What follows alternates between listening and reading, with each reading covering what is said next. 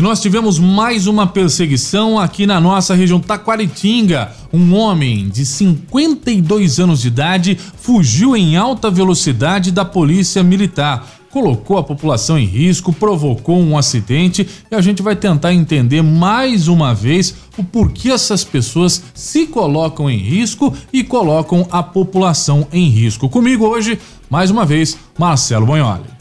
É isso aí, Ari. Nós acompanhamos a ocorrência e realmente a situação é muito precária, né? Você pensa na cabeça do cidadão, você não consegue entender. Não tem como explicar uma situação dessa. O cara pega um carro, sai em alta velocidade, passa várias ruas ali, você percebe que as ruas são curtinhas, né? São mais é, estreitas, com pessoas andando pela rua, carros e tudo mais. Qual é a conta que esse cara faz? Eu não consegui chegar a um denominador matemático. O cara me bate o carro, rebenta dois carros, porta uma loja, se fosse realmente documento vencido, era mais barato parar.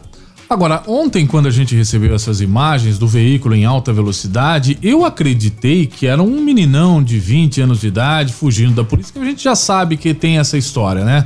Às vezes ali comprou o carro novo, tá dirigindo em alta velocidade, quer sentir adrenalina, viu uma viatura e tentou fugir. Não foi nada disso, era um homem de 52 anos de idade e a denúncia para o 90 é que realmente ele estava promovendo direção perigosa. Exatamente, essa foi a denúncia no 90, a polícia foi até lá, tentou fazer com que ele parasse, segundo as informações.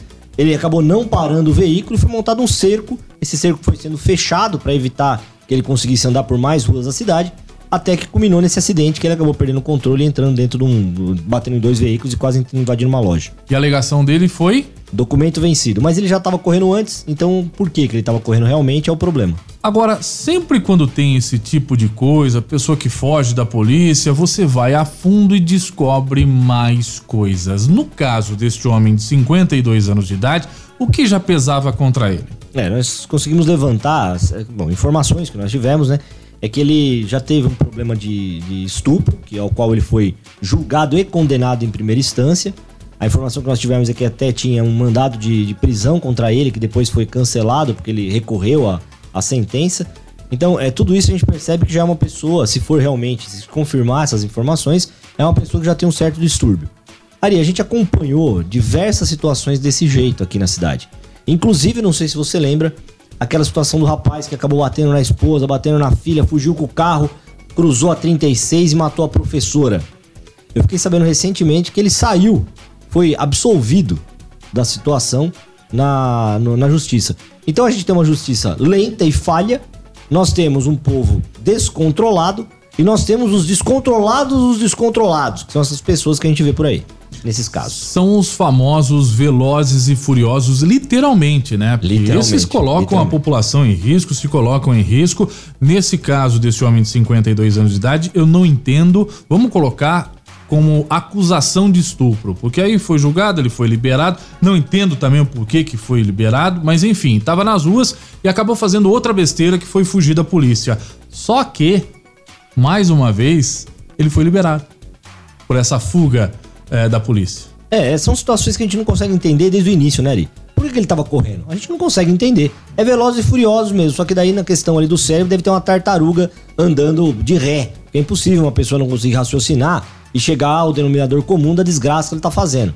Né? Você imagina se um daqueles cruzamentos que ele passou ali a velocidade alta, ele pega um carro de uma família. Você imagina se ele perde o controle, como ele perdeu na curva, e atropela ali um pedestre. A situação ali é que foi praticamente um milagre. Ele andou a cidade inteira em alta velocidade, as imagens mostram pessoas na calçada, pessoas acompanhando a, a, a ocorrência e tudo mais, e de repente ele perde o controle numa curva e, e embate em dois veículos parados. Não tinha ninguém dentro do veículo, não tinha ninguém passando na calçada, um dos veículos voou para dentro de uma loja e arrebentou a porta. Bens materiais, tudo bem, isso daí a gente consegue resolver. Mas imagina se tem uma criança passando. A gente já volta, eu tenho um recadinho rapidinho. Papo Policial. Aqui é polícia. Bom, meu recado de hoje é o Não Para Araraquara. Se você precisa aumentar as suas vendas, então acesse nãoparararaquara.com.br. É uma plataforma de e-commerce não paga nada por isso. Você vai lá, entra no site, cadastra a sua empresa e ali tem os seus produtos divulgados nessa rede de ajuda no meio dessa pandemia que surgiu. É o nãoparararaquara.com.br. E-commerce é o tipo de comércio que mais cresceu nesses últimos anos e você não pode ficar fora dessa. Fatos policiais. Papo policial. Eu sou Ari Campos, sempre comigo aqui Marcelo Bonholi, e você citou esse caso aí da professora, só pra gente tentar entender, já faz alguns anos, mas esse cidadão, ele tava com um veículo, fugiu da polícia, provocou um acidente e provocou uma morte, foi isso, Bonholi? Foi, ele teve uma ocorrência de desentendimento de, familiar, né, onde ele tava agredindo a sua esposa dele, os filhos e tudo mais, a polícia foi até o local, ele montou no carro, fugiu das, dos policiais por várias ruas ali do Santa Angelina. E aí ele acabou cruzando a Avenida 36 quando passava essa professora dentro do veículo. Ele acabou colidindo e jogando o veículo é, no canteiro central, no canteiro na, sob a calçada e a professora morreu no local. É, essa ocorrência foi. Ele foi preso, foi levado para o júri e tudo mais.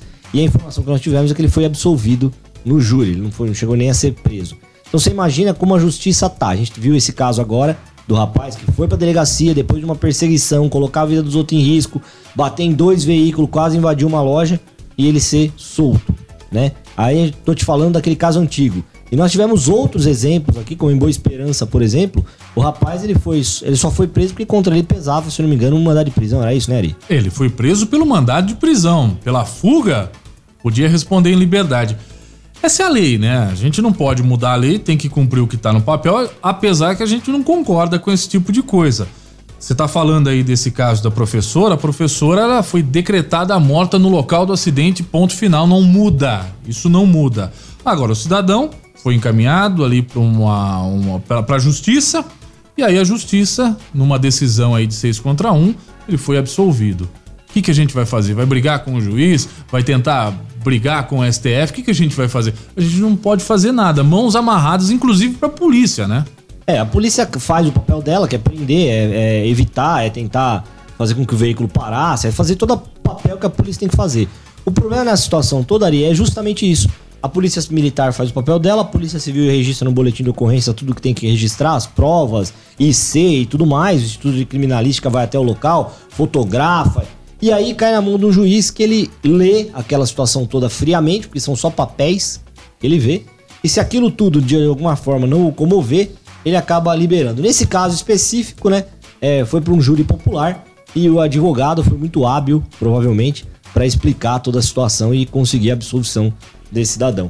Mas são situações, ali que a gente, a gente acaba é, chegando à conclusão que a população tem que fazer alguma coisa. A gente tem que fazer alguma coisa, mesmo que a gente não consiga, alguma coisa tem que ser feita. A gente tem que se manifestar, a gente tem que, que cobrar, porque a lei é pesada sim. Só que ela pesa para quem não tem condição de pagar um advogado, um bom advogado. Para quem tem bom, condição de pagar um bom advogado, existem as brechas da lei. E a chance da polícia pegar também é pequena. Então, o, o indivíduo que está com o carro dirigindo com documento atrasado ou então com alguma outra irregularidade, ele tem a oportunidade de tentar fugir da polícia. E se ele conseguir fugir da polícia, não vai dar em nada. Talvez é não... vai anotar a placa ali, depois ele vai receber uma multa. E se ele for detido pela polícia e não provocar nenhum acidente grave, ele também vai responder em liberdade. Então ele sabe que nada vai acontecer. Então ele tenta mesmo. É, se eu não me engano, eu, eu, eu, eu posso até estar errado, eu preciso até analisar direito, mas se eu não me engano, é um direito da pessoa fugir, né? A pessoa tem direito à fuga. Então, se você é, imaginar dessa forma, a pessoa que comete um homicídio tem direito à fuga. Se ela fugir do, do flagrante e depois se apresentar, a história tá aí. Eu acho que deveria ser acrescido a pena. A pessoa cometeu um homicídio, se ela fugir e depois se apresentar, a pena tem que ser triplicada. Essas são as situações que a gente tem que mudar de alguma forma. Bom, a gente tem que evoluir muito ainda na questão de justiça, de leis e também de pessoas, né? Porque as pessoas parecem que estão ficando cada vez mais loucas, mais velozes e mais furiosos. Marcelo, te encontro num próximo. Vamos lá então, Ari, esperando todo mundo aí no nosso podcast. Grande abraço. Mão na cabeça! Fatos policiais. Vai, encosta, encosta, encosta. Vai entregando suas fitas logo aí, vai. Os bastidores da polícia. Quais são suas passagens? Os detalhes por trás das investigações. Tudo que você precisa e pode saber sobre os bastidores da polícia. Aqui, no Papo Policial. Aqui é polícia.